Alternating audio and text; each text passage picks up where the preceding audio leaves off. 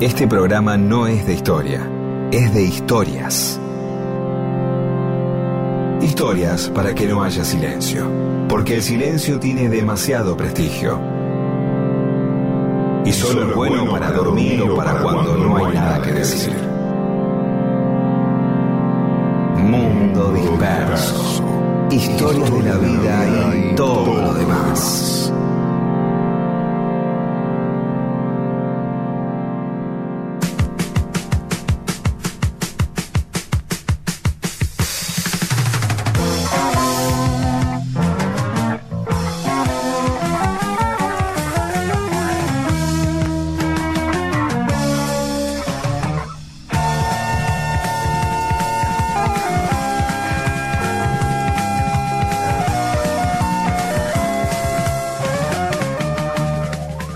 Hola, ¿cómo les va? Aquí estamos en Mundo Disperso. Somos Pedro Saborido y Daniel Miguel junto a Paula Weintraub, Olivia Dayes y Eamon. Hola, Pedro.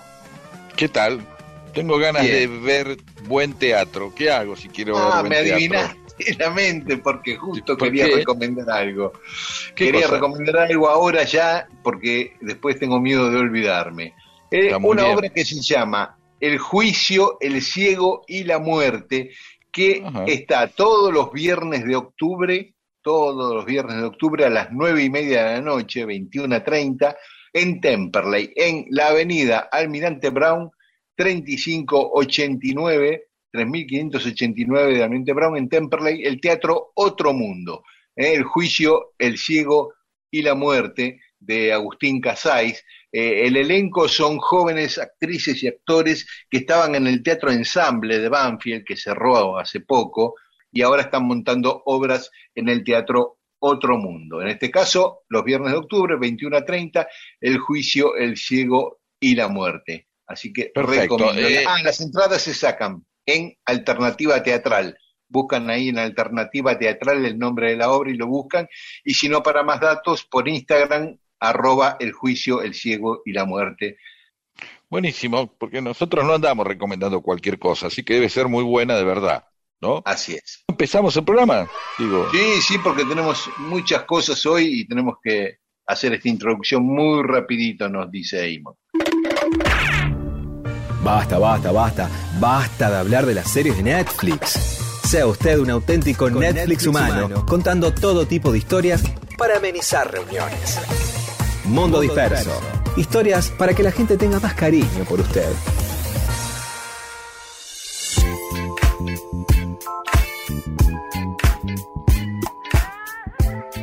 Y como siempre tenemos cosas que pasaron un día como hoy en Mundo Disperso. A en ver. este caso 3, 3 de octubre.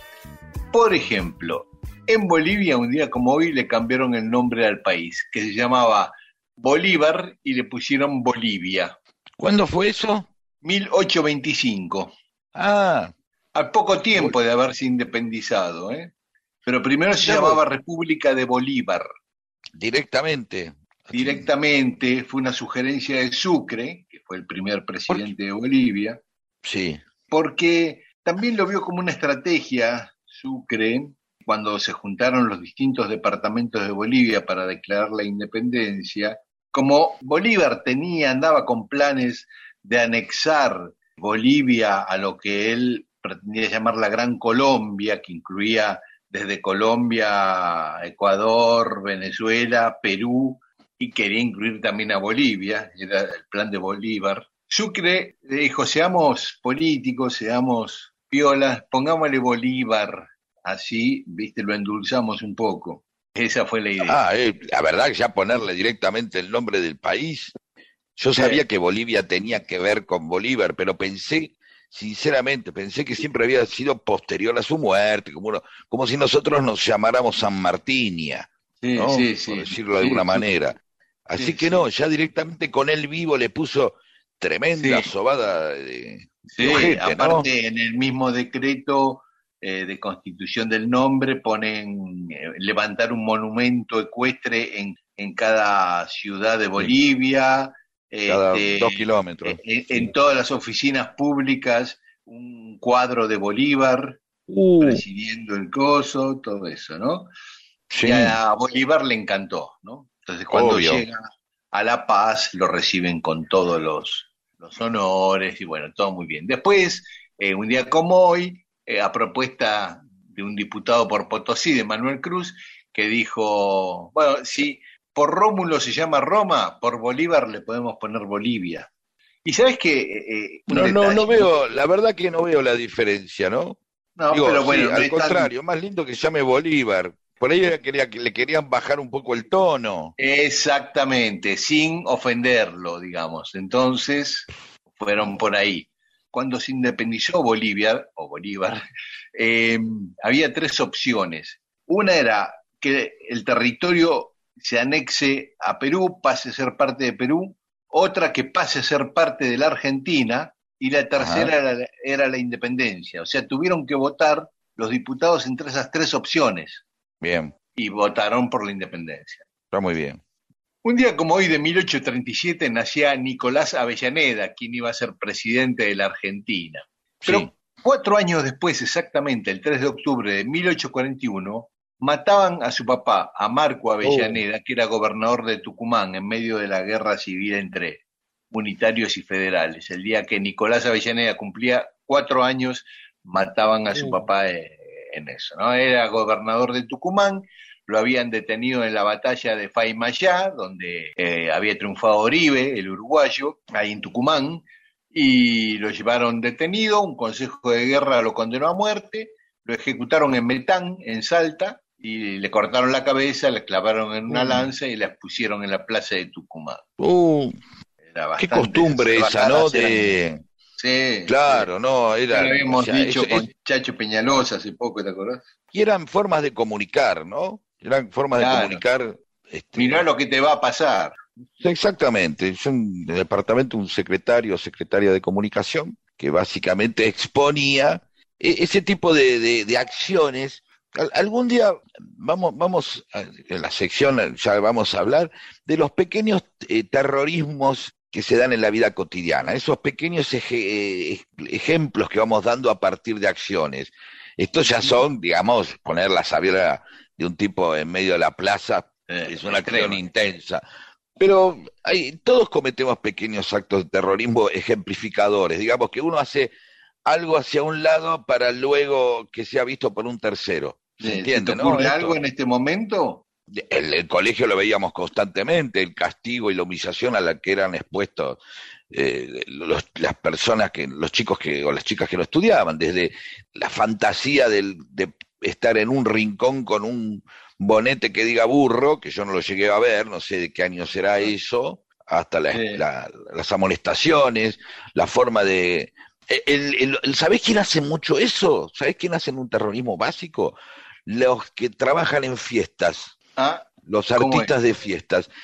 El artista de fiesta entra en, eh, de pronto en un cumpleaños o en un casamiento, están todos medio en pedo, en una fiesta de, de fin de año de una empresa y, y, nadie fue a verlo al tipo, al mago X, vamos a decir al mago Míguez. Entonces entra el mago Míguez y, en, y ya lo miran al mago Míguez, uy, este qué hace, este boludo, ¿viste? Y entonces el mago Miguel, ¿qué hace? Eh, invoca tres o cuatro de entrada. Agarra uno y que tiene bigote le dice, bueno, agradecemos la visita del comisario tal, a otro le compara su camisa con un mantel, eh, hace subir a uno, le hace inflar, le infla un globo, esos tipos salchicha, se lo pone a la altura de la bragueta y lo desinfla para que aparezca un pito flojo, qué sé yo. Entonces nadie jode. El tipo invocó a dos o tres como diciendo, yo voy a actuar, el que me jode a mí lo humillo delante de todos. O sea, si no entras, si no entras en una fiesta con todo, eh, empiezan las befas y las burlas. De verdad lo digo, ¿eh? Este, fíjense, el tipo entra y me emboca, y, lo mismo que en los pubs. Esto yo se lo vi hacer muy bien a un dúo que llamaba Los Quelonios, en, ah. en un boliche de Palermo. Apenas uno le decía algo, medio así, después de haber tomado un, dos clericó, y lo embocaban de una, tenían un par de chistes que lo sentaban de ojete, nadie más hablaba después. bueno, pero sí, sigamos, perdón. Bueno, un día como hoy de 1964 llegaba a la Argentina Charles de Gaulle, el presidente de Francia, eh, en el medio del gobierno de Ilia. El peronismo salió a las calles a hacerle un gran recibimiento.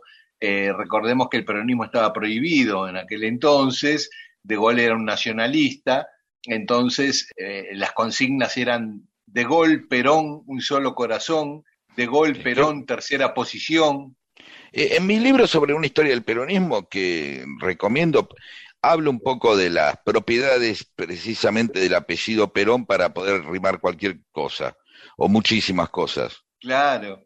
Así que esa era cantada, ¿no? La de Perón, en un solo corazón, era cantada.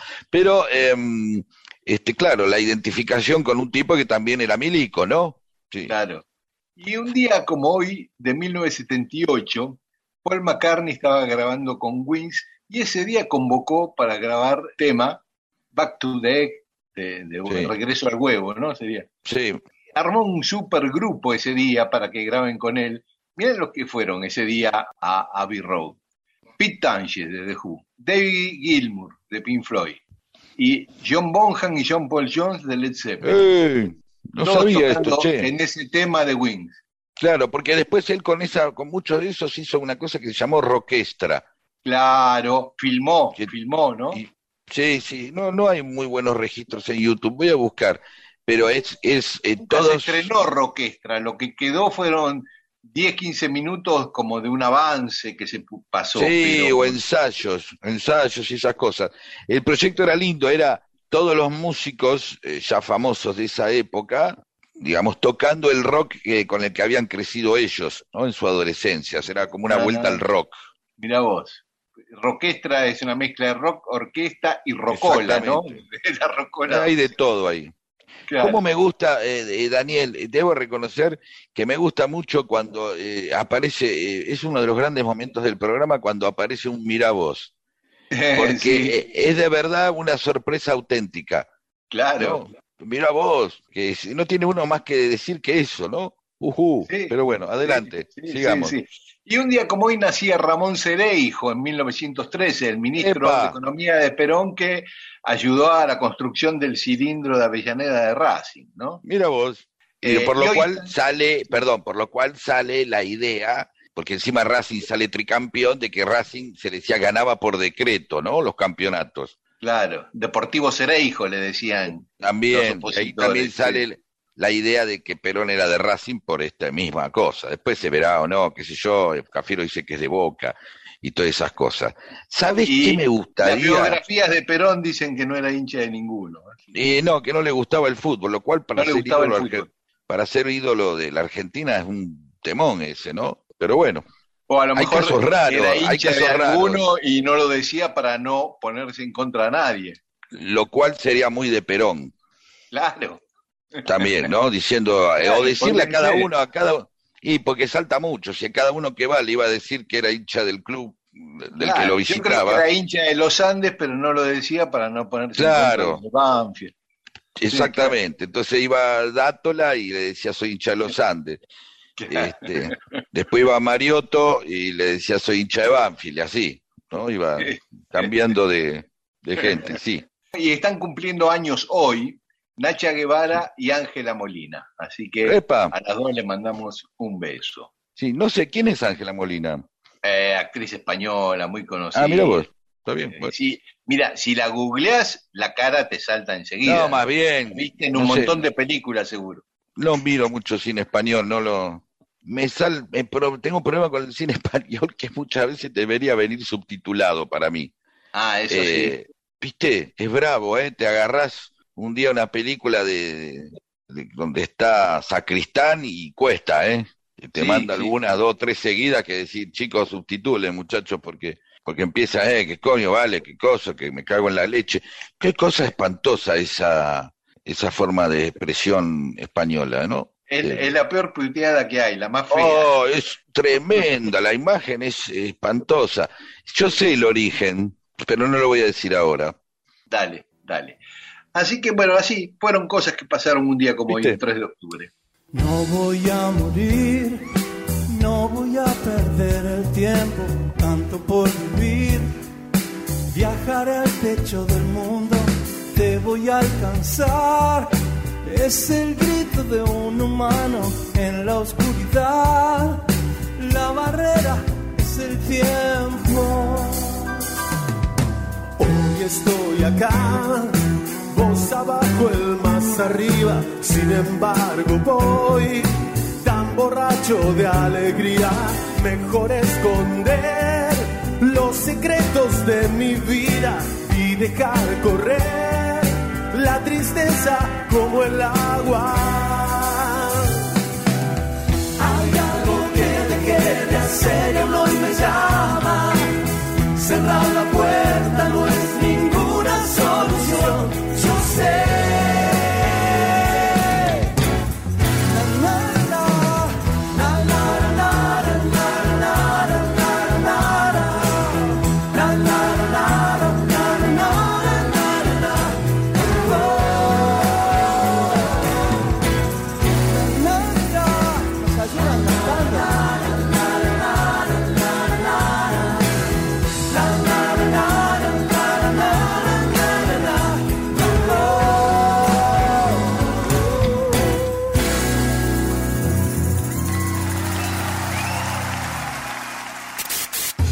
Mundo Disperso, un servicio de historias para poder ser el centro de las reuniones.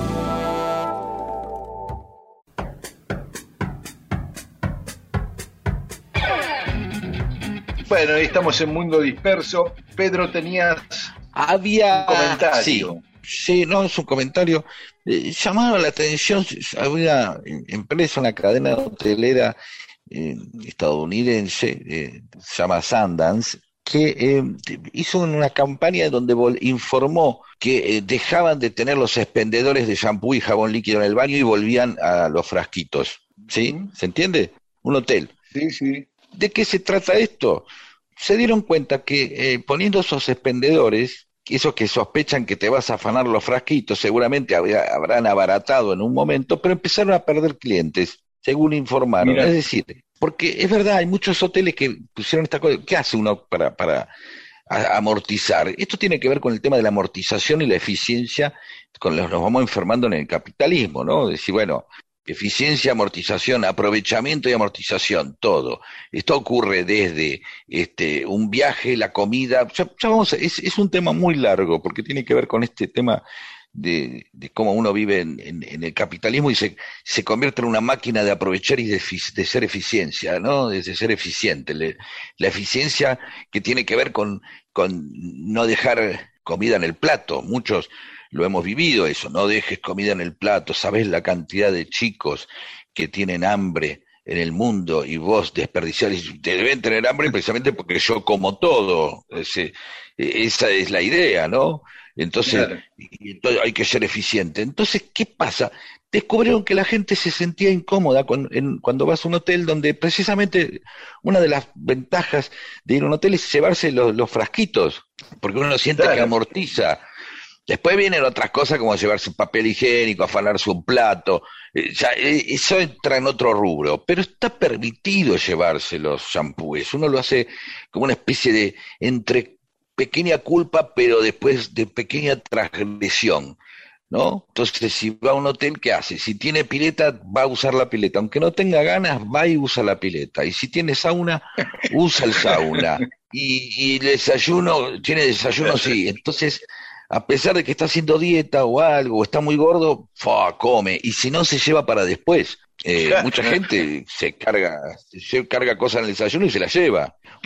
pero fíjate acá que hay una categoría. Si vos te, te llevas una manzana, no está mal visto llevarse una manzana en la mano. Es hasta como simpático y romántico, no me la voy a comer el camino. Ahora, si ya te calzás cuatro medialunas en, en, en, la billetera o ese tipo de cosas, o el envolviste, viste, con papel rápidamente y te lo mandaste, ya se pone un poco sospechoso, ¿no? Y toma es más, la manzana la vas exhibiendo, hasta la vas sopesando en la mano. En cambio, si de las medialunas, la guardaste en la cartera, en la mochila. Sí, sí. Lo mismo que después ir tomando un vaso de algo. Y eso tiene que ver que este, a veces uno se levanta de la mesa y no tiene ganas de tomar ese último trago, pero se lo sirve y se lo toma para no dejarlo, ¿no? Una máquina de, la máquina de aprovechar. Y en los hoteles generalmente está esta, esta idea de que precisamente como uno sabe que tiene un pequeño territorio de amortizamiento, eh, muchas veces a uno lo hacen sentir un delincuente, ¿no? El televisor colgado, el control remoto fijo pegado, más de una vez pegado a, la mesa de luz o con, o con una cadena para que no te lo afanes, eh, hace que uno precisamente digamos, se siente en un lugar de poca categoría, generalmente un lugar de categoría, y bueno, obviamente en un lugar de categoría suponen que vos no te lo vas a afanar, o si te lo afanás ya te lo cobraron. Claro, está contemplado en los costos. Está contemplado que vos pidas un room service y después te lleve los tenedores, o un par de tenedores. Si vos te, crees muy pistola que bajaste, pagaste 20 lucas la noche, pero después te sentís más tranquilo porque ya, ah, bueno, pero me traje un pocillo. Esto tiene que ver, de nuevo, con esa, e, e, eso que nos han insertado a través de la educación, que es el aprovechamiento integral de todo, la eficiencia. Quizás uno de los males de nuestro tiempo, porque muchas veces la eficiencia y la felicidad y la elegancia no se llevan, no combinan, ¿sí? Pero vamos a seguir hablando. Cualquier, este, y los oyentes que vean otras, este fenómeno del aprovechamiento de algo más allá de la necesidad, eh, nos lo pueden comentar. Vamos a pedir en momentos se sienten que tienen que ser eficientes y amortizar algo, ¿no? Lo que decíamos, ir al sauna, aunque te desmayes en un hotel porque tienes aula, aprovecharlo, si tienes sillones, tirarse en los sillones, viste, como que tenés que usar todo. Una vez con esto de la amortización y de lo, de lo que está incluido en los costos de los hoteles, yo me iba del hotel y llovía entonces el conserje o los chicos de ahí de la recepción me ofrecen un paraguas, porque yo salía sin paraguas. Paraguas hermoso, de man madera, de mucha calidad, así de esos largos. Pero ya, ya me voy, me iba para el aeropuerto, ¿no? A esos hoteles de categoría que cuando se podía, los medios para los que trabajaba te pagaban un buen hotel. Y me dicen, no, está bien, llévelo igual. O sea, me regalaron un paraguas caro y yo me fui re contento con un paraguas nuevo. Claro, y todos se reían diciendo, mira, el, argentino se fue contento por un paraguas, no sabe que lo pagó 17 veces, con la plata de él compramos 200 paraguas y los tiramos después, los compramos nada más que para tirarlos, para los fuego, nada, rociar al paraguas, salir y prenderlo fuego y decir, mira, tengo un paraguas de fuego, para eso nada más lo compramos. Y el tipo se va contento, ¿no? Porque dice, ah, te afanaste una bata y sos feliz, te dice el tipo. No, no sabes lo que comiste anoche. Este, bueno. Em, bueno, sí, que por favor, digan los oyentes. Sí, sí, sí. Por favor, momentos en donde salen a aprovechar y amortizar este, cosas. Cuando no tenía nada decir, cuando toda la ausencia esperé, cuando tuve frío temblé cuando tuve coraje llamé.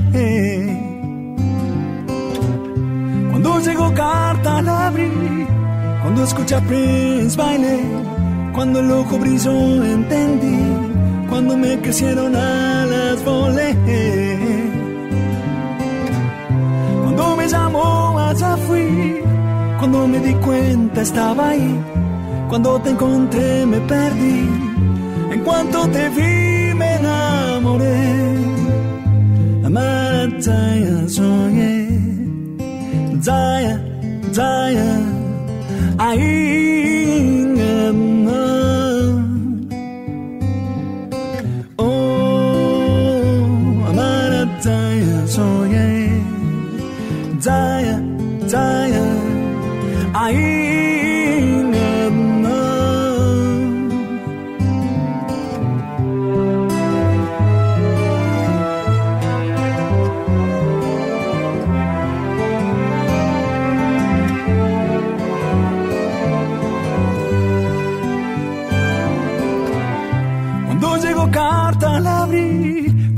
salir que baile, cuando el ojo brilló entendí, cuando me crecieron alas volé. Cuando me llamó allá fui, cuando me di cuenta estaba ahí, cuando te encontré me perdí, en cuanto te vi me enamoré. Amana Zaya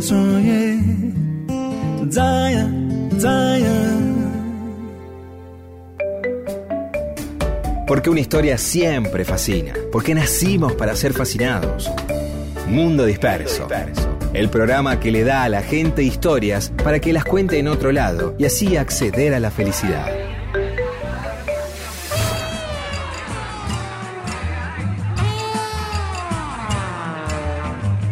Seguimos en Mundo Disperso. Sabes, Pedro, que eh, hace un par de años mi amigo Alejandro Fabri había ido a Edimburgo y vino asombrado con la cantidad de famosos que habían nacido. Edimburgo. Edimburgo queda en Escocia, es la capital de Escocia. Muchas No es la ciudad más poblada de Escocia porque la más poblada es Glasgow, pero sí es la capital institucional de, de Escocia, eh, uno de las naciones que conforman Gran Bretaña. Y vino asombrado de la cantidad de tipos famosos que eran de Edimburgo, que habían nacido ahí o que habían vivido mucho tiempo ahí y se identificaban con Edimburgo, ¿no? Entonces me empezó a nombrar. Y yo también lo asocié a algo que hablamos siempre entre nosotros, Pedro, la cantidad de famosos que hay en Lanús, ¿no? Sí, es verdad. Es una tierra rica en la provisión de celebridades a la Argentina y también a parte de, la- de- de- de América y Latinoamérica y el mundo. Le ha dado famosos al mundo Lanús. Pero, a ver, eh, de Edimburgo, me quedé con ganas. Edimburgo. ¿Quién es famoso? Otra cosa entre Lanús y Edimburgo. Tienen Sí. casi la misma cantidad de habitantes. Edimburgo tiene 495 mil habitantes y Lanús Ah, 460 mil. Es Mira qué bien. 30 mil habitantes de diferencia nada más. También son muy chiquitos. Edimburgo tiene, tiene 117 kilómetros cuadrados y Lanús 48 kilómetros cuadrados, menos que la mitad Ah, de mucho más chiquito. Sí, sí, sí.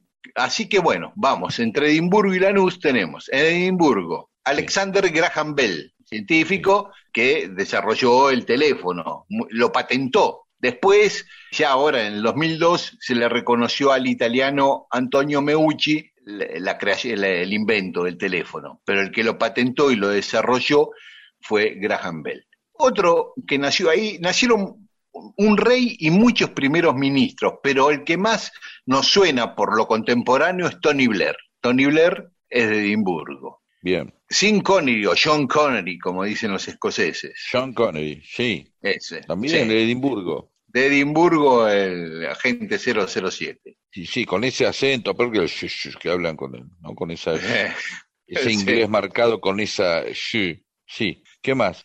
Arthur Conan Doyle, el autor de Sherlock Holmes. Bien. Otro escritor, por ejemplo, Robert Stevenson, el autor de La Isla del Tesoro y de Dr. Jekyll y Mr. Hyde. Adam Smith, el padre de la economía moderna, diríamos, ¿no? El autor de La riqueza de las naciones. Igual que nuestro conocido Charles Darwin. También, sí. Sí, sí. Y muchos científicos, ¿no? Porque eh, Edimburgo tiene la famosa universidad, una de las más prestigiosas, entonces de ahí, por ejemplo, salió uno que no es tan conocido popularmente, eh, William Cumberland, que fue el que descubrió el monóxido de carbono, descubrió el cloro como elemento para purificar el agua, no son pavadas, ¿eh? cosas grosas. No. ¿cómo que? Sí. y eh, descubrió el óvulo. Todo eso descubrió este tipo, Cumberland. Otro James Forbes, que fue el inventor del sismógrafo, el filósofo David Hume, un conocido nuestro, William Parish Robertson, nació en Edimburgo. Este Robertson tuvo una gran actuación en la Argentina, sobre todo con Rivadavia participó del negociado del empréstito con la banca Baring Brothers, ese famoso primera, eh, la primera deuda externa tremenda de la Argentina. Lo pusieron a Rivadavia, como atendía a los dos lados del mostrador, lo puso a Paris Robinson como director del banco, al inglés, ¿no? Este, del banco argentino, digamos, lo que hoy sería el Banco Nación. Pero bueno, los comerciantes británicos controlaban la economía argentina, lo- la banca, y Paris Robinson y los ingleses que lo rodeaban, con la anuencia eh, e impulsados por el gobierno británico, por ejemplo, obligaron a Rivadavia a dar por terminada la guerra con Brasil y darle la independencia a Uruguay. ¿no? Y estuvo acá hasta 1833 cuando se peleó con Rosas y se rajó de vuelta para, para Inglaterra, Robertson, eh, que había hecho una colonia agrícola en Monte Grande, acá en el conurbano, en el partido de Esteban Echeverría. Otro nacido en Edimburgo era Stuart Sutcliffe, creo que se pronuncia así, el amigo de John Lennon, el Sutcliffe. Ah, ese, ese. Era eh, escocés. era escocés de Edimburgo, sí, y fue un Beatle, ¿no? Fue el primer bajista de, del grupo pre-Beatle, ¿no? Los Silver Beatles, ¿era? Vos sabés más de eso. Sí. Así no lo tenía ¿eh? como escocés. Y vamos con uno más. Hay muchos, pero para no cansar. Otro que tiene vínculo con la Argentina, Alexander Watson Hatton, el primer presidente de la AFA, el que institucionalizó el fútbol en la Argentina. Con él se empezaron a jugar los primeros torneos de fútbol organizados por una asociación, ¿no? Que fundó además el Buenos Aires English High School, de donde surgió el equipo Alumni, ¿eh? el más campeón del amateurismo argentino. Si uno va a la calle Melián y Pampa, Melián y Pampa, Melián y Sucre, que está el club y está la oficina, que era la oficina de este tipo. Ahí se jugó el primer partido de fútbol en Argentina, cosa ah, que... Sí, sí. Esos son los de Edimburgo. Ahora podemos pasar a los de Lanús, que conocemos más. Mundo disperso.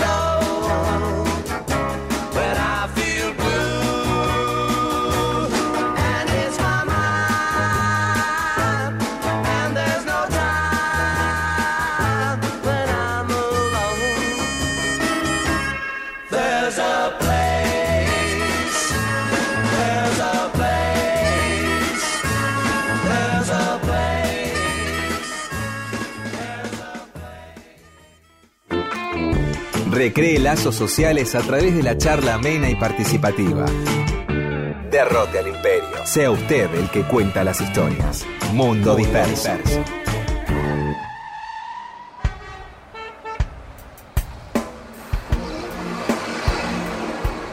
Seguimos en Mundo Disperso, ya hablamos de los famosos de Edimburgo. Ahora vamos a hablar, Pedro, de los famosos de Lanús, que también tienen lo suyo. Bueno, adelante, por supuesto tierra constructora de celebridades. Y entre los más notables de, de Lanús, creo que en la cima está Diego Maradona, ¿no? Sí, que ahí de nuevo aparece esta idea acerca si es tipo de Lanús que luego se fue a vivir a...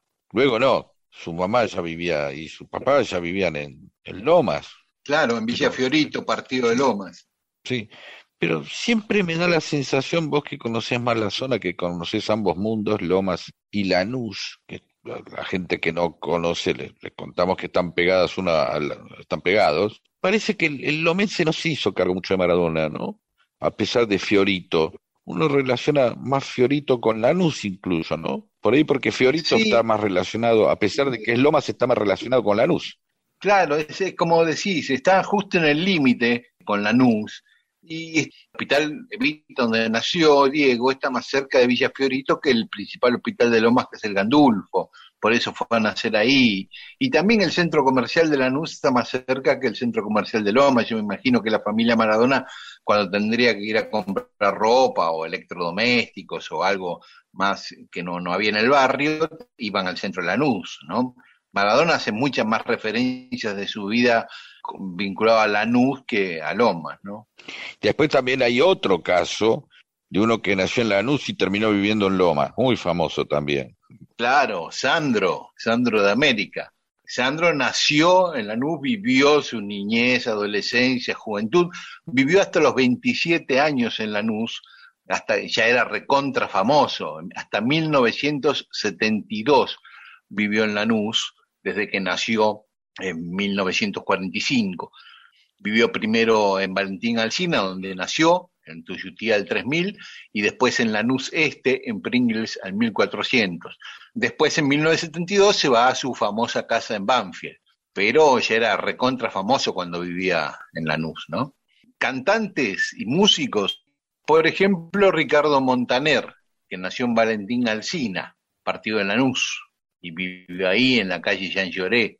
Otro músico muy conocido es Adrián Dárgelos, eh, el de los babasónicos y otros chicos de los babasónicos también.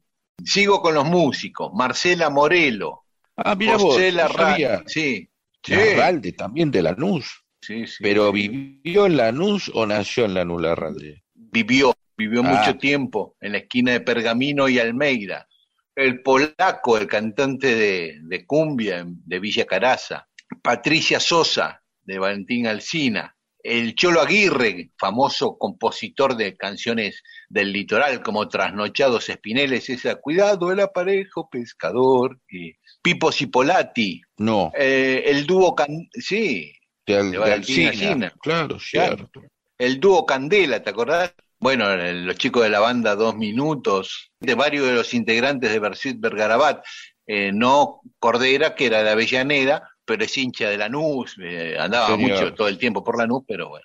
Bueno, tangueros, nada menos que Mariano Mores vivió en Lanús, no solo vivió su infancia en Lanús, sino que aprendió a tocar el piano en Lanús, en el Conservatorio de Andrea, ahí en el centro de Lanús, ¿no? Y mirá qué casualidad, la quien iba a ser su nuera, Claudia Mores, la esposa de Nito Mores, también es de Lanús. Y Pascual Contursi, nada menos, el autor de Mi Noche de Triste, el primer tango canción.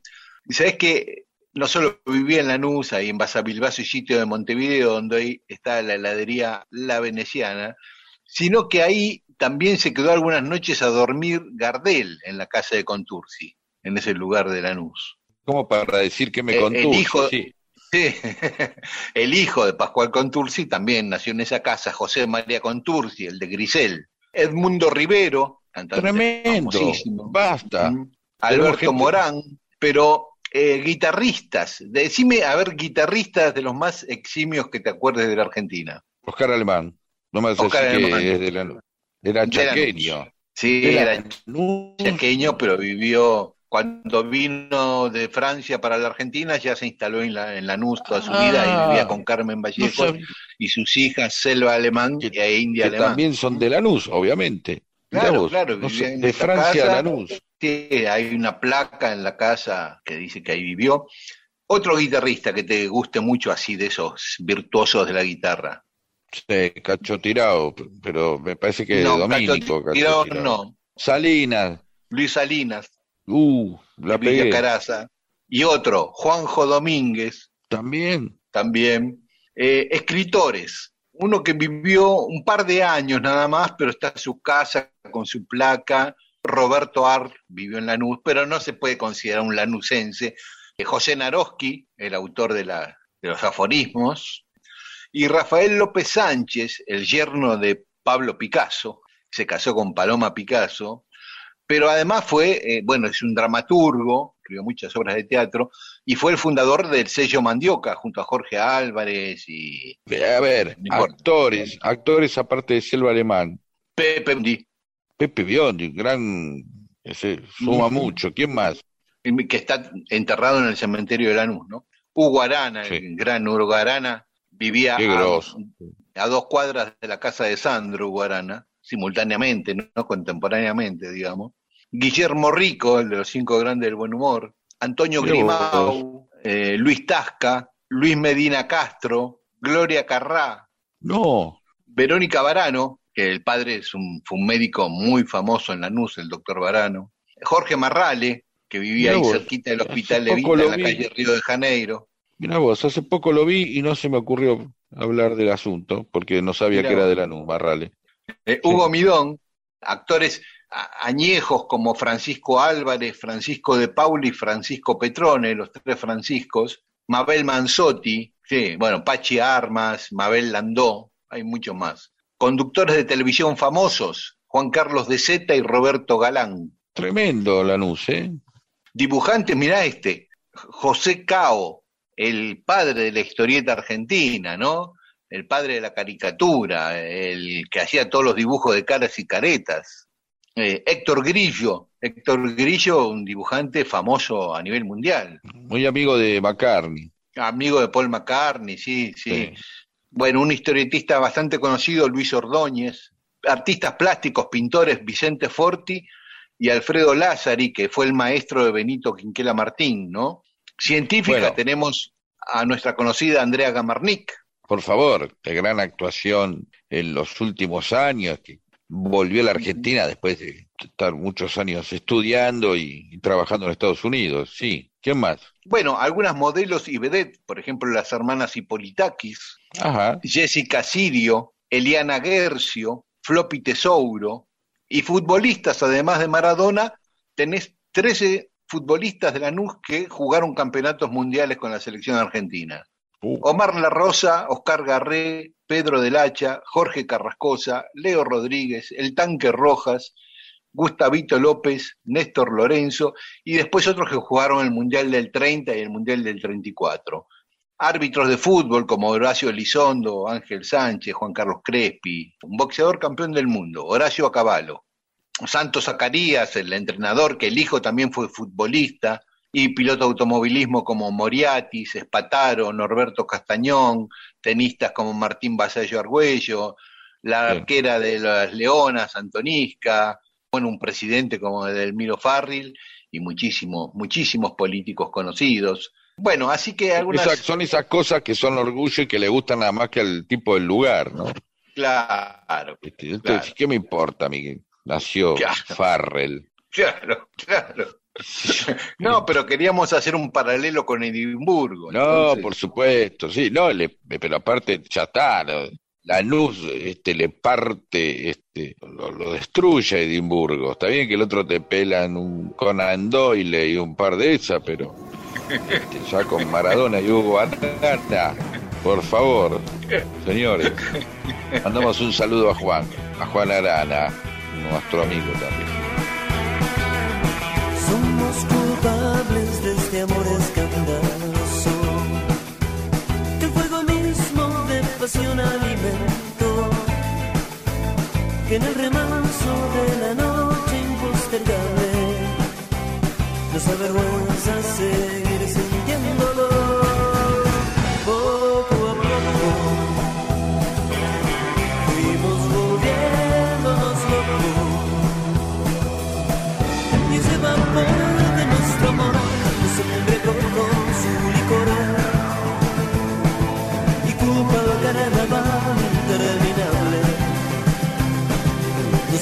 confundir irresponsables.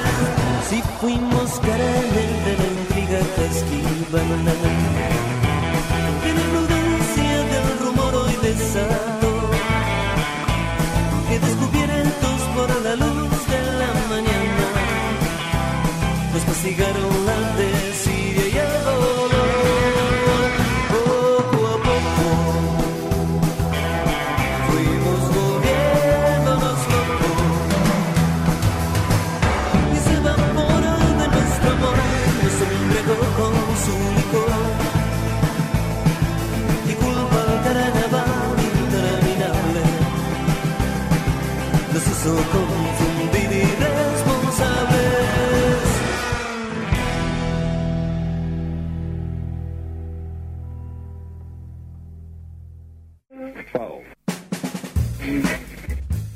Mundo Disperso. Un servicio de historias para poder ser el centro de las reuniones.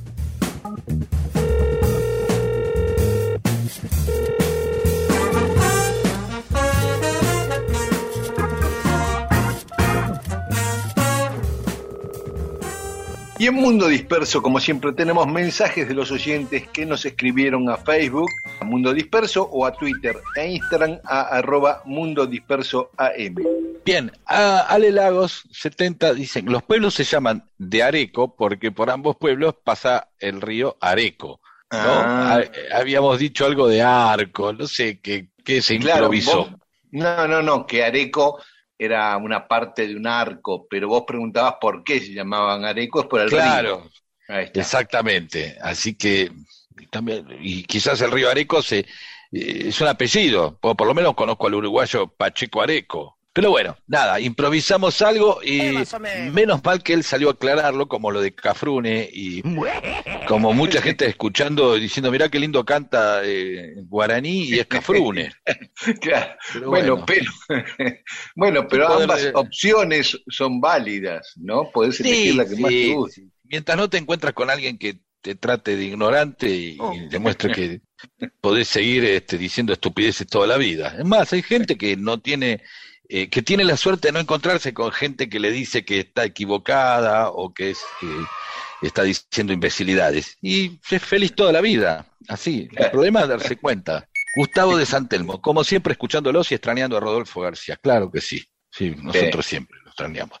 María Laura, es verdad, yo eh, salir a hacer el programa eh, ha sido un problema para nosotros, porque Sí. por eso muchas veces salimos con amigos, porque nos agarra el bajoncito.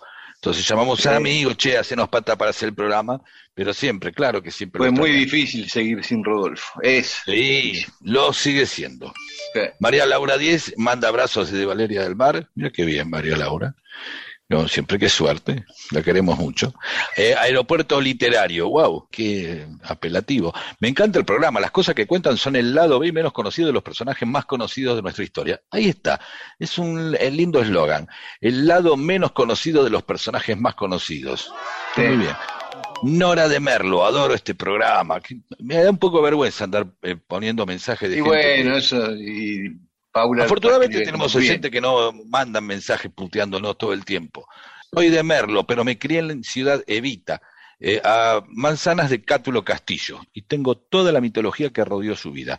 Mi papá compartió con él el cardiólogo. Ay, mira qué lindo ir al cardiólogo y encontrarte con Cátulo Castillo. Bueno, mejor es no ir al cardiólogo, pero cuenten lo que tengan y yo sumo. Ah, está bien, bueno, mandanos Bueno. datos de Cátulo Castillo. Claro. listo, empezá. Carlos Donnarumma. Una vez un amigo polaco me invita a comer a su casa y la madre para agasajarme prepara un plato típico de esa etnia. Era una especie de fideos caseros con una salsa de mayonesa y azúcar. También podría entrar en la serie Qué mal que la pasé. Venimos haciendo una pequeña serie de placeres, que sería placeres gastronómicos ocultos, no Claro. placeres ocultos, pero placeres ocultos este, puede ser este, acariciar un hámster. este, y estamos hablando de eso. Y Miguel Saco nos manda una larga y linda historia que la vamos a contar otro día porque es muy larga, pero a propósito de nuestro viajero inglés que contamos el otro día, él cuenta el viaje de unos norteamericanos, pero lo curioso es que para ir de Nueva York a San Francisco iban en barco por el estrecho de Magallanes. Qué raro es. Pablo del Valle. Que buen día amigos, desde una isla del Delta nos manda un abrazo y nos comparte un video de Rodolfo zapando en la presentación de la digitalización de la revista Pelo junto a Willy Quiroga y Cristina Dalí en la Universidad de Quilmes. Eh, y dice que tiene muchos, hermosos, muchos videos antológicos que nos quiere mandar, pero por Facebook no se lo permite.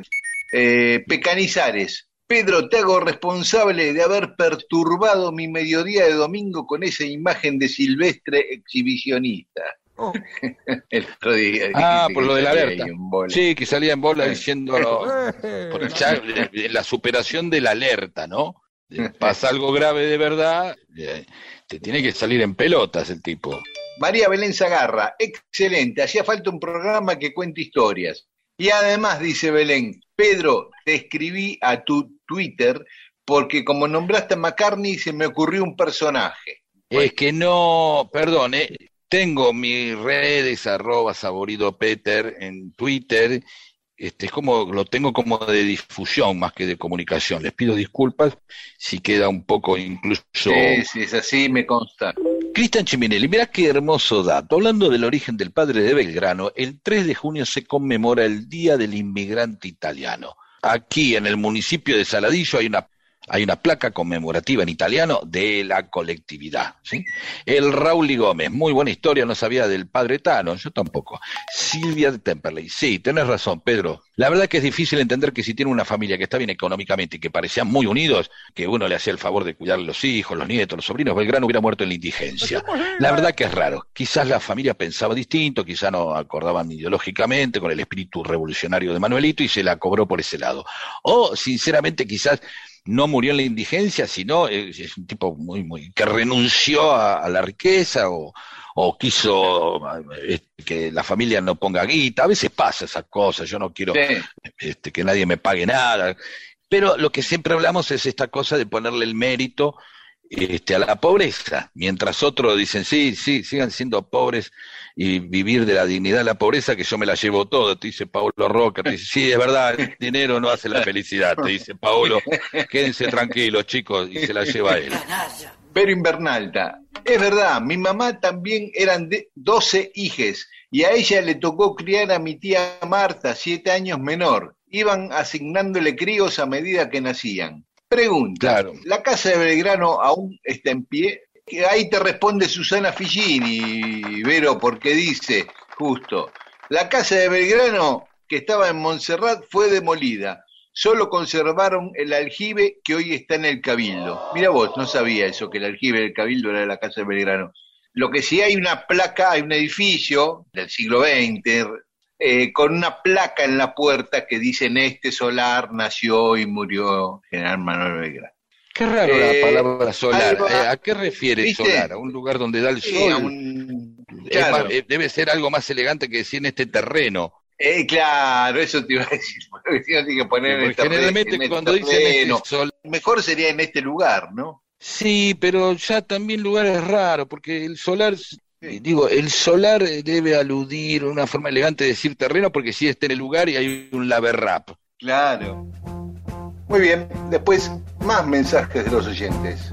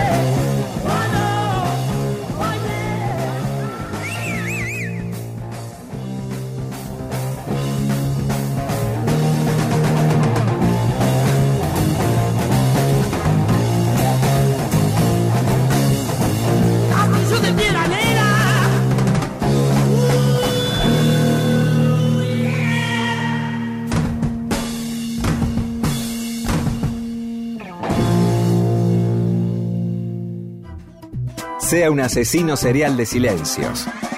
Mundo Disperso le ofrece magníficas historias para atarse a un muelle de interés y no dejar que el catamarán de una relación se precipite por la catarata del aburrimiento.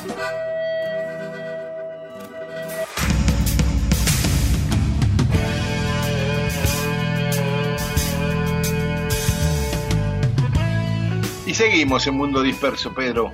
Bueno, una, ya que hablamos siempre de San Martín, una pequeña, no sé si es verdad esta, cosa que cuentan, pero no importa, si no es verdad, está bien, funciona bien. Porque uno dice, ¿por qué hace esto el tipo? ¿No? De San Martín me lo cuentan así, está en plena campaña, no sabemos en cuál, pero está en plena campaña.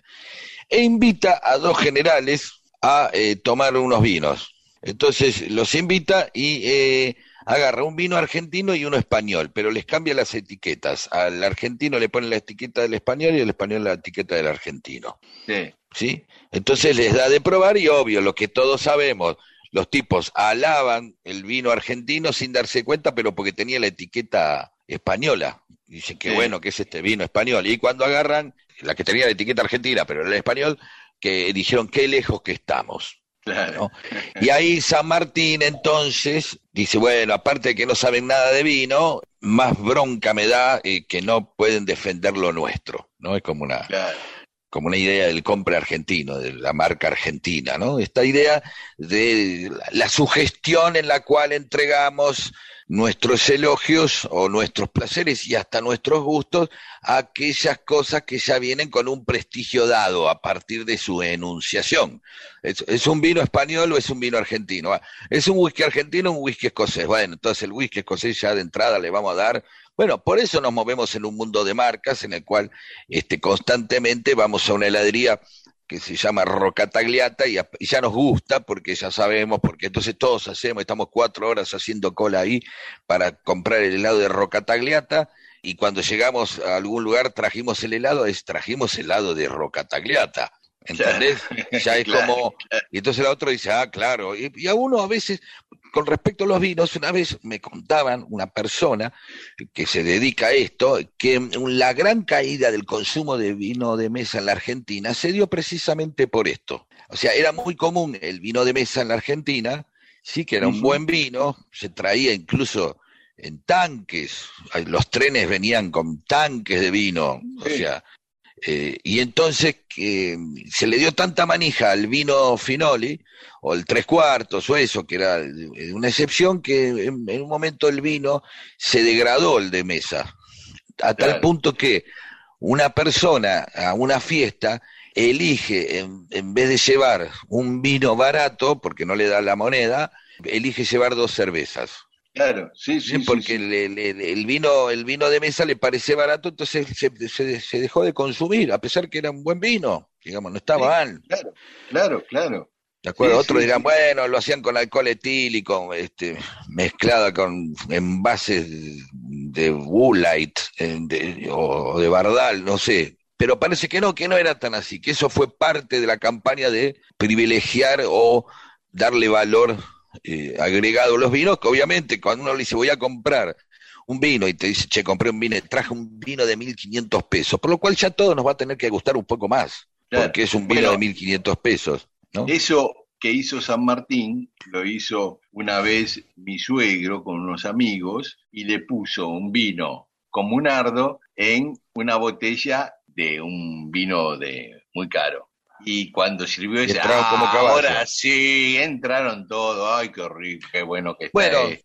queremos ver qué enganifas, porque yo tengo, hay una persona muy conocida, no puedo dar el nombre, muy prestigioso, eh, una, una familia muy prestigiosa, que tuvo dos integrantes eh, dentro de gobiernos argentinos, peronistas, que en un momento estaba uno de los muchachos de joven no la estaba pasando bien y tuvo que impresionar a unos amigos de su novia que eran gente adinerada, estaba en el exterior y se la pasó metiendo este whisky berreta, consiguió una botella de como si dijera de Chivas y le metía whi- whisky berreta adentro y todo el mundo y pasaba, no sé si le ponía un poco de azúcar, no sé qué hacía el tipo para para diluirle un poco el sabor.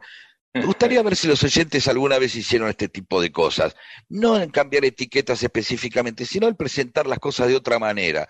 Eh, ¿Se entiende? Una pequeña engañifa a partir de la sugestión. ¿sí? Me gustaría ver que si alguna, algunos oyentes lo, lo, han hecho en algún momento de su vida, el cambiar la etiquetita. Y una, una, una o algo parecido, ¿no? Sí, sí.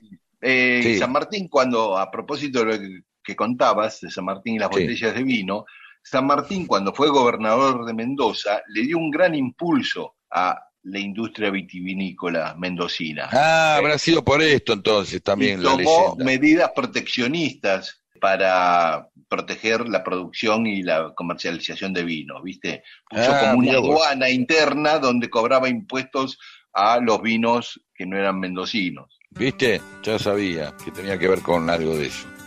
Evidentemente la leyenda. Bueno, eh, nada, eh, envíen eso, por favor.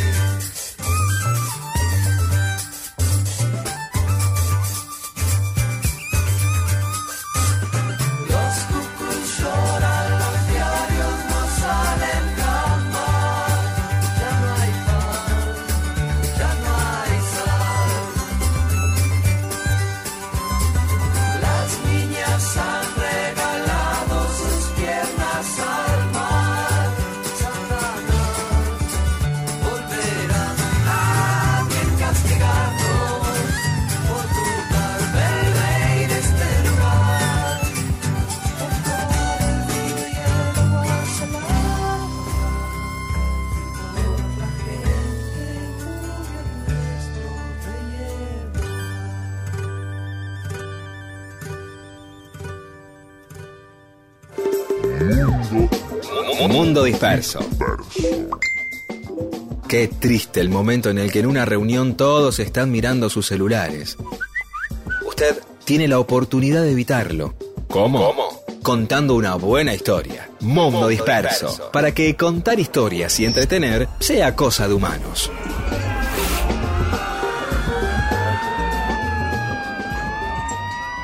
Y en Mundo Disperso tenemos más mensajes de los oyentes. Charlie Alonso, tengo 59, dice, con mi esposa, algo menor, seguimos bolicheando como en los 80s y 90s. Aquí en Chubut no es tan fácil que haya DJs que pasen disco, pop, rock, pero uno firme siempre ahí, o sea, donde ve un poco secuela, es de colarse en fiestas incluso el tipo, ¿no? Eh, y con vinilos, así dice. Así que, bien, está muy bien eso. Em, eh, Silvia de Temperley, bailar para mí es libertad, es sentir el cuerpo y nada más que eso. No hay cabeza, no hay pensamiento, solo hay goce en ese movimiento. Es la música y yo. La verdad que no me preocupa con quién esté. Puedo bailar sola, con amigas, como sea. Sí, es verdad, yo admiro mucho a la gente que se larga a bailar y no le importa nada. Las mujeres son más libres, en eso lo habíamos dicho la vez pasada. Es muy difícil ver tipos solo bailando, salvo que hagan poco o estén este, saltando viendo a Aldo Civi. Horacio Calcaño de Monte Grande, para mí el baile es la introducción al coito, así directamente. ¿Qué pretende usted de mí? Así que ahí, donde Horacio empezó a bailar, Después va a ver. ¿Qué? Sí, hay que tener que decir, el tipo empezó a bailar y solamente piensa así ahí en enjuagar al canario, ¿no? Eh, más o menos. Eh, o sea, podría bailar por bailar, nada más. El tipo ve a Julio Boca y dice, ah, ¿cómo la va a poner Julio hoy? No, están bailando y el ballet está bailando, no es que salen de ahí y van todos a culiar. Este, están bailando. Este, eh, Horacio. Pero bueno, vos haces lo que quieras. Si para vos es así, no, yo te voy a andar prohibiendo.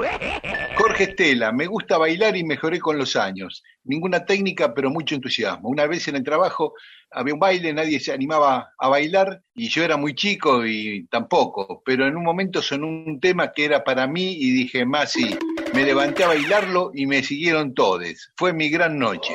Ah, qué lindo uno eh, eh, particularmente eh, se entusiasma con determinadas músicas. Entonces, cuando ya escucha la introducción de, viste, estoy haciendo Last Train to London, London, ¿sí? último tren a Londres, entonces dice, ah, y la gente empieza, y de pronto escucha, oh, cocaine, y ahí sale. Son como cosas que, que despiertan como la introducción de New York, New York. ¿No? Cuando empieza a leer ya y, uno ahí se siente ante Garmaz, ¿no? Y sale con todo. Eh, de la misma manera que eh, a mí me ponen el Puma, ¿cómo se llama? el Puma Goite es amigo mío, sí. el Puma, que bueno poner un disco del Puma Goiti para bailar. No digo, el Puma es un grande, pero me, aparece el Puma Rodríguez y yo me voy. Puedo irme desde el cumpleaños directamente. No puedo confesar el espanto que siento con mucha de la música que la gente adora para bailar. Claro, este, agárrense de las manos. No, agárrame la. No, para nada. Me, me voy. No, hay música que es un espanto realmente para bailar. Yo cuando viene la tanda de cumbia, me voy. Oh. Y últimamente todo el mundo baila cumbia. Sí, este, claro. yo estoy nada más que estoy esperando. ¿Y cuándo pasan un tema de Creedence, no? y no, ya no, ya no hay. Súbelo, DJ. ¿Qué más? Julieta, Mundo Disperso me está acompañando en un momento personal difícil. Sigan así. Uh. Bueno, bueno, bueno, bueno. Y con respecto a lo que dijo Pedro de que las mujeres se animan más a bailar solas que los hombres, es porque eso forma parte de la construcción masculina, no ser sensible, no demostrar sentimientos, ¿no? Como bailar es una expresión pura de sentimientos, de dejarse llevar, quizás viene por ahí la cosa. Sí, es muy probable tener que más miedo al ridículo. Que, que hemos escuchado a un oyente decir, bailar, yo bailo mal. ¿Qué es bailar mal? Bailar mal es, es si bailas para otros, si vas al Colón y tenés que bailar este, para que te mire otro, porque no sé, va a beatrizarlo, a mirar, entonces wow, tengo que bailar bien porque, y porque hay una platea, pagaron guita, qué sé yo, esto es ballet. Esto es ballet. Esto es verdad. Pero bailar es, es, para uno, ¿qué importa? Es, decir, la, la, mayoría de las veces hemos eh, dejado de hacer muchas cosas por, mm, por una opinión adversa de, de otro. Uno siempre se pierde eso. De ahí que muchas veces mucha gente que no tiene temor al ridículo este, la pasa mejor en la vida. Es así. Tal cual, eh, sí, claro. esa mina, ¿cómo se va a poner esa pollera? O ese tipo, ¿cómo se va a andar con esa zunga? Que son panza de asado, no, no, no de otra cosa. Y asado y pizza, y, de pronto el tipo es feliz, se pone una zunga y está contento. ¿Quién, qué va? tengo que tener el físico de, de Flavio Mendoza para ponerme una zunga? Bueno, Susana Figuini, pasamos a la frase de Charlie, porque ya hiciste varias veces, que eso quiere decir que ya está, que no tengo que seguir con un tema. Dice, no llores por mi Argentina, lo pinta de cuerpo y alma. Estábamos pidiendo frases de García.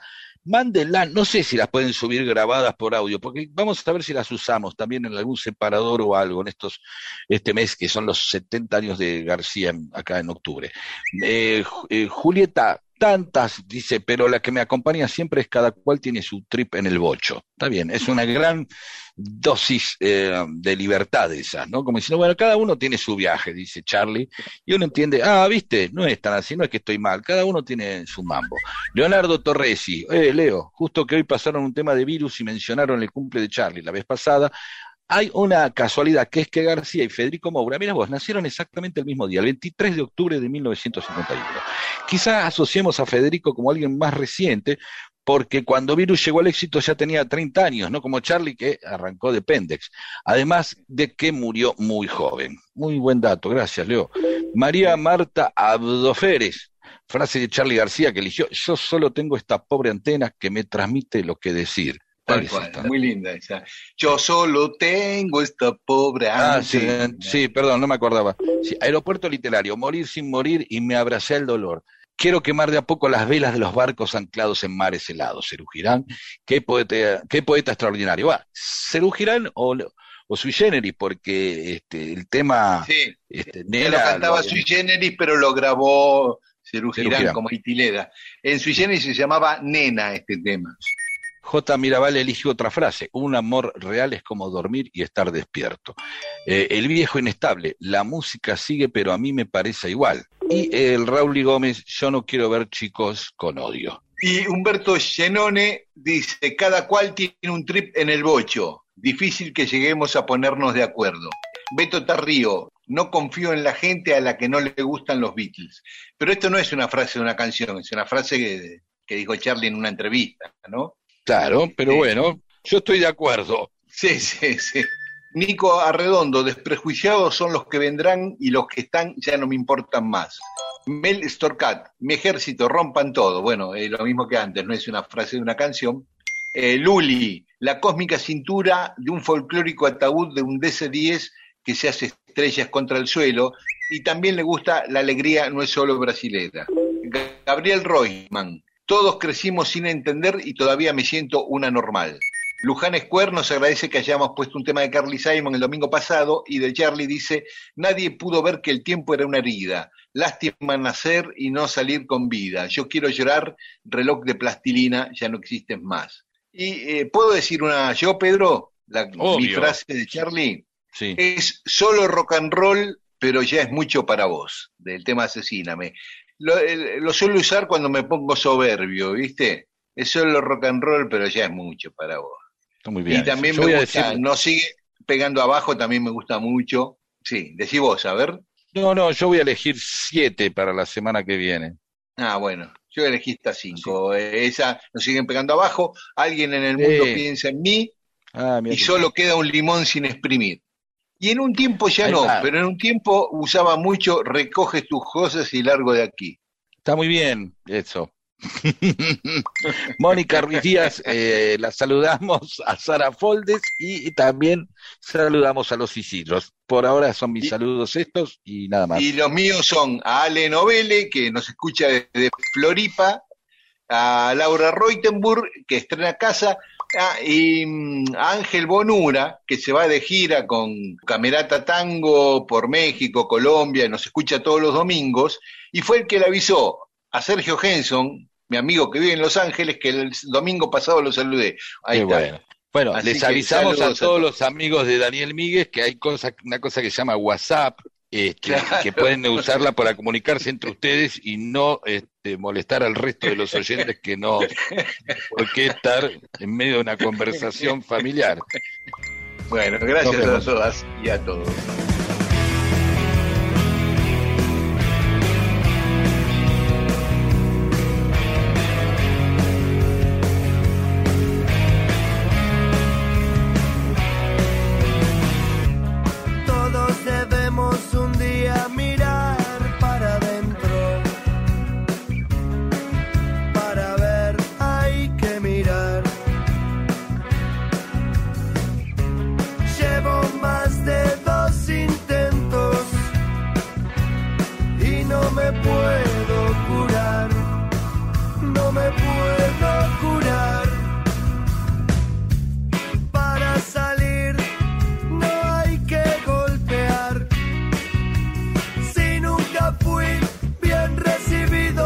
sé hago acá.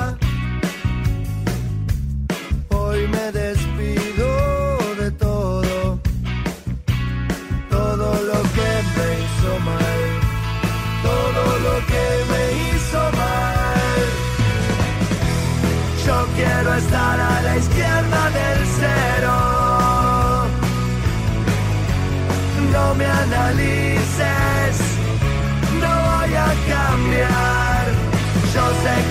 siempre gana el que pega primero. Pero no sirve dejarse pegar.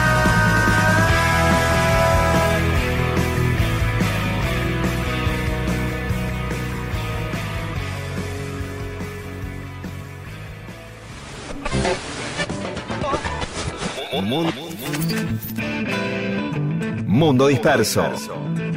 Mundo disperso. Historias de la vida y todo lo demás.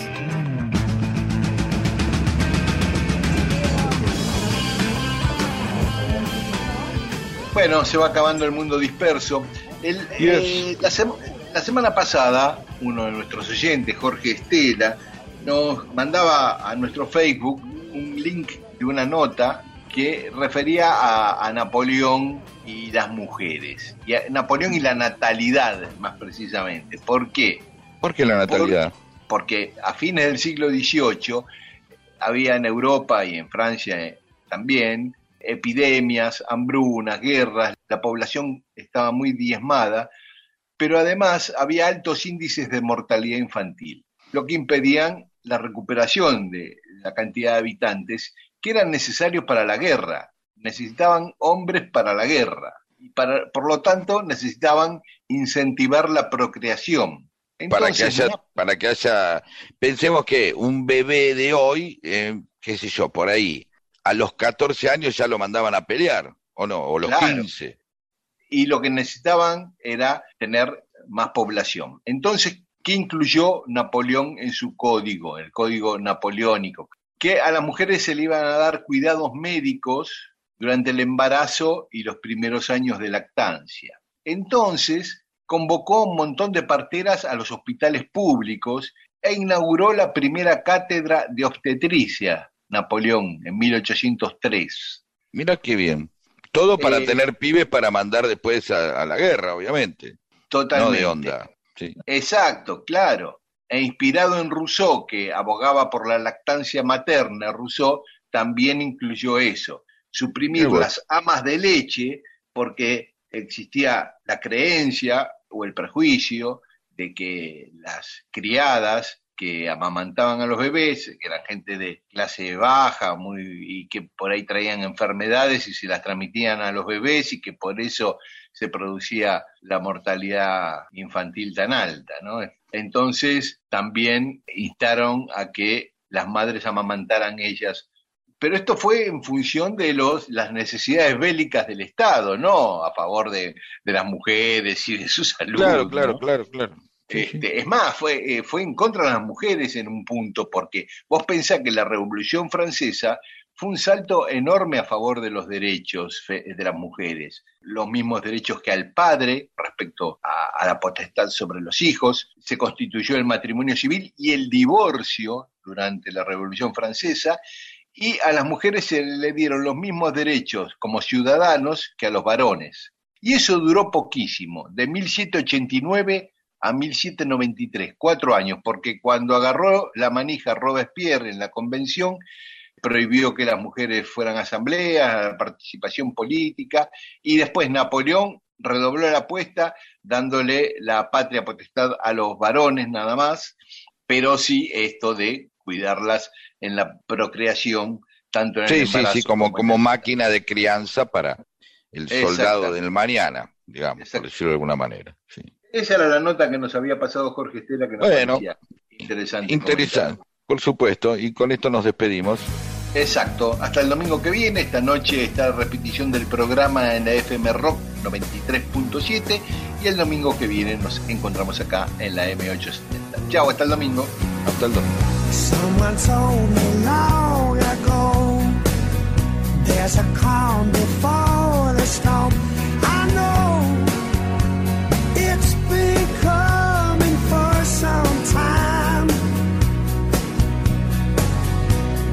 salvação.